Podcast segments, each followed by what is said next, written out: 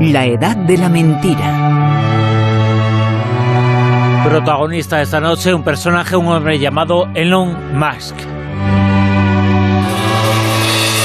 Pero vamos a hablar eh, primero de un autor eh, de un libro, un autor, un periodista, un hombre que se llamaba un novelista llamado George Orwell.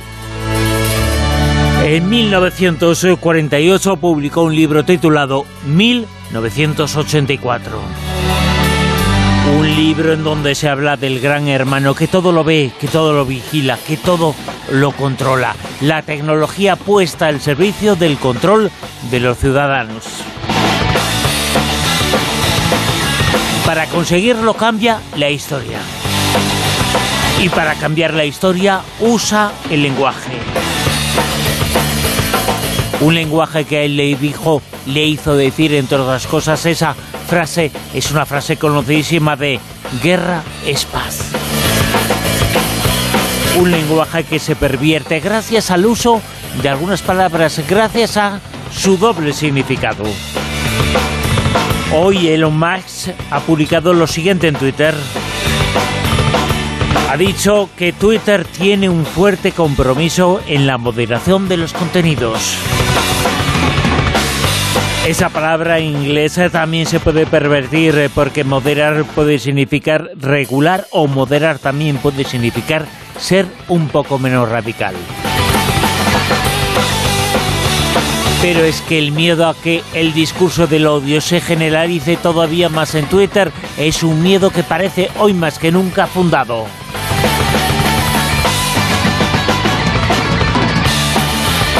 Él, este personaje ha sido protagonista absoluto de la información. Eh, su compra de Twitter después eh, de un año anunció una serie de cosas al principio y esta semana se ha confirmado esa compra de Twitter. Le ha costado 44 mil millones eh, de dólares. Y cueste o no cueste eso, lo cierto es que está poniendo la red social más influyente del mundo patas arriba.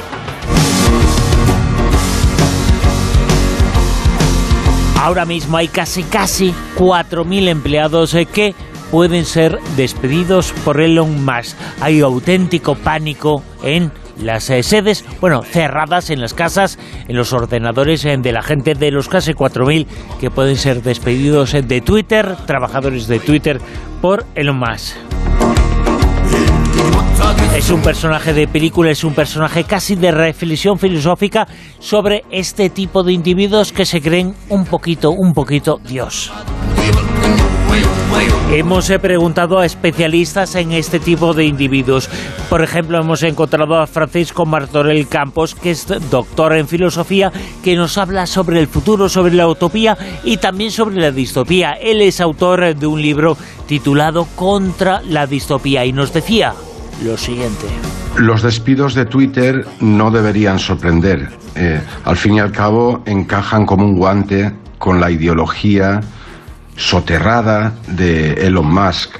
Esa ideología es el anarcocapitalismo, una tradición muy potente en Estados Unidos que hoy domina el entorno de Silicon Valley.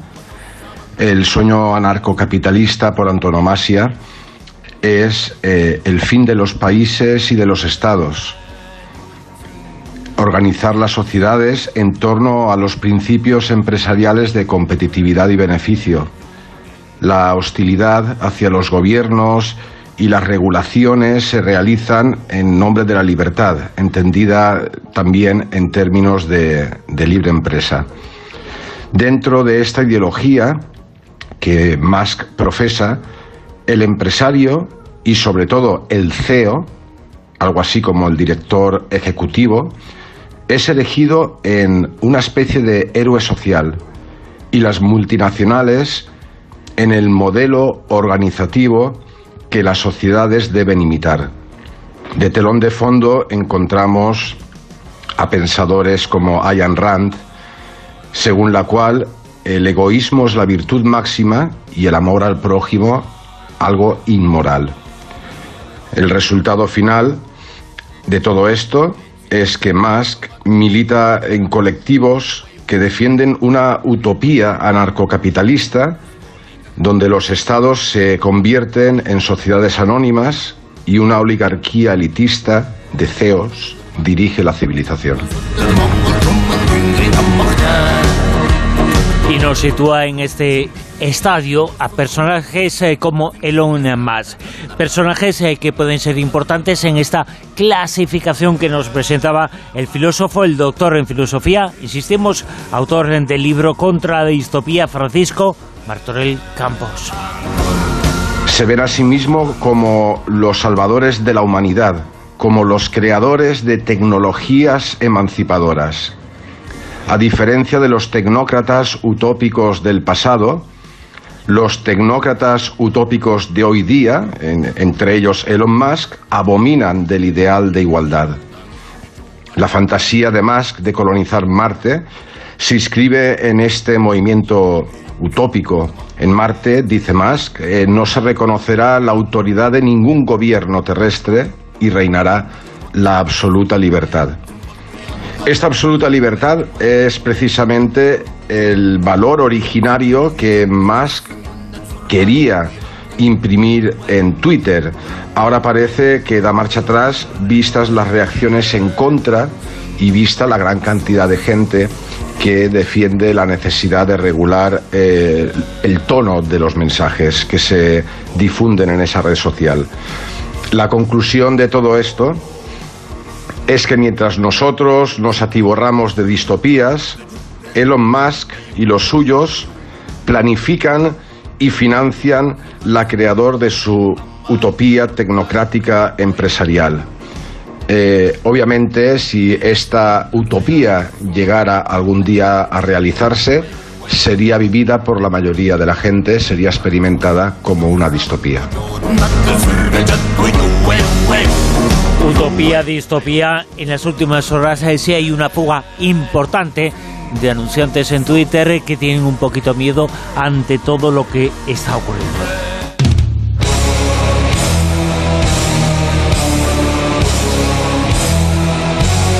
Dice más eh, que quiere cambiar el mundo. Las redes sociales, es su herramienta, la ciencia y la tecnología es el lugar en donde quiere hacer eso, quiere convertirse en un hacedor del futuro.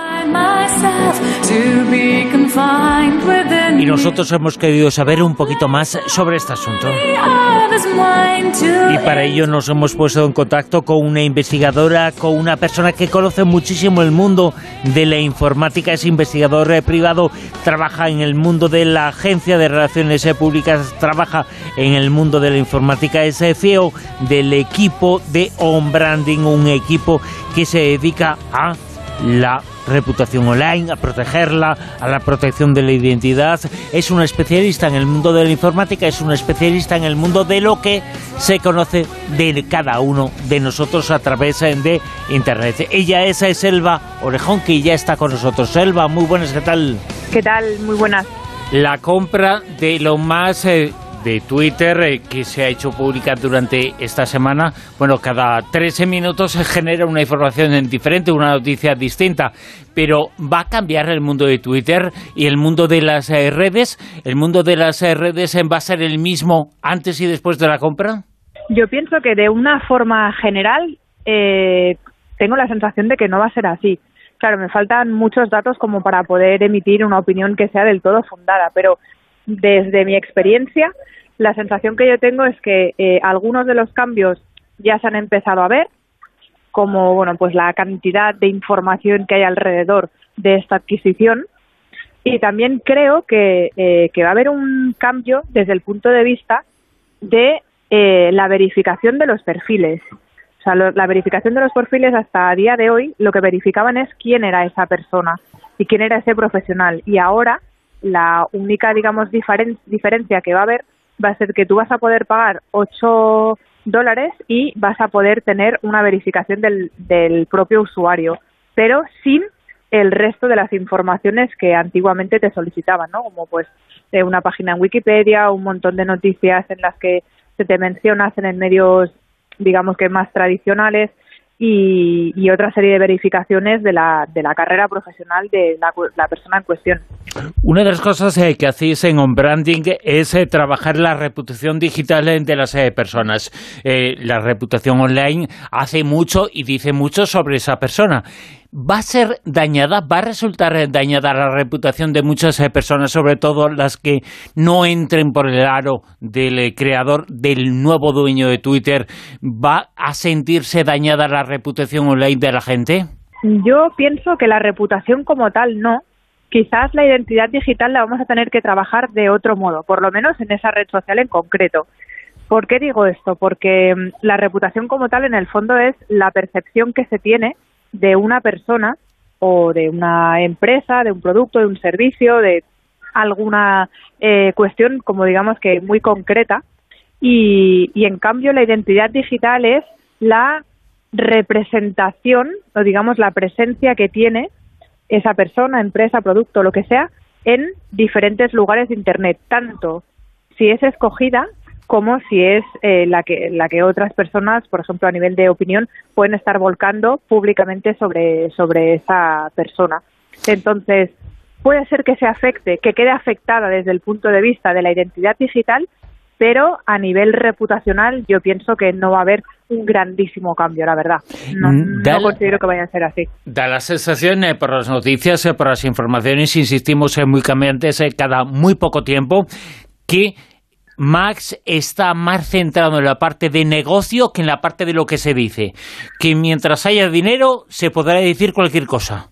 Sí, yo también he tenido un poco esa sensación, eh, sobre todo un poco por las maneras que, que, la persona está mostrando. Me refiero a que, eh, pues, por ejemplo, no, la entrada, por ejemplo, a la propia sede, un despido de una trabajadora en pública. Yo pienso que eh, tras el titular que, que ha aportado, digamos que se podría estar diciendo que hay una estrategia de marketing, pero eso te dice mucho. No cualquier persona o no cualquier profesional escogería esa estrategia de marketing, en la que obviamente se están mostrando una serie de valores que son clarísimamente diferentes a los que podría aportar otro tipo de profesional.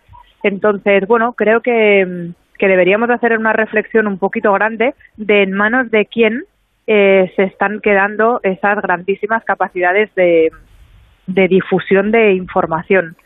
Mm, no es que yo tampoco esté de acuerdo en el control de la información como tal, pero sí que creo que hay una serie de mínimos que nos afectan muchísimo a las personas que trabajamos en esta cuestión, como por ejemplo en los casos de acoso, en los casos en los que hay campañas de desprestigio organizadas, en las que hay, por ejemplo, atentados contra el derecho al honor de una persona y obviamente las redes sociales no únicamente son un contenedor de información, es que generan eh, y ayudan a la instigación muchas veces de ciertos delitos que pueden acabar incluso en la muerte de las personas, con lo cual cuidado con el que pueda haber cualquier tipo de libertad de expresión, porque siempre nos tenemos que mover en unos marcos en los que no solo sea legal, sino también, bueno, ¿no? pues sea también saludable para todos. La libertad de expresión es precisamente cuidar de lo que se dice, que no te no tenga repercusiones en defender de derechos básicos, pero cuando se atacan esos derechos básicos se está atacando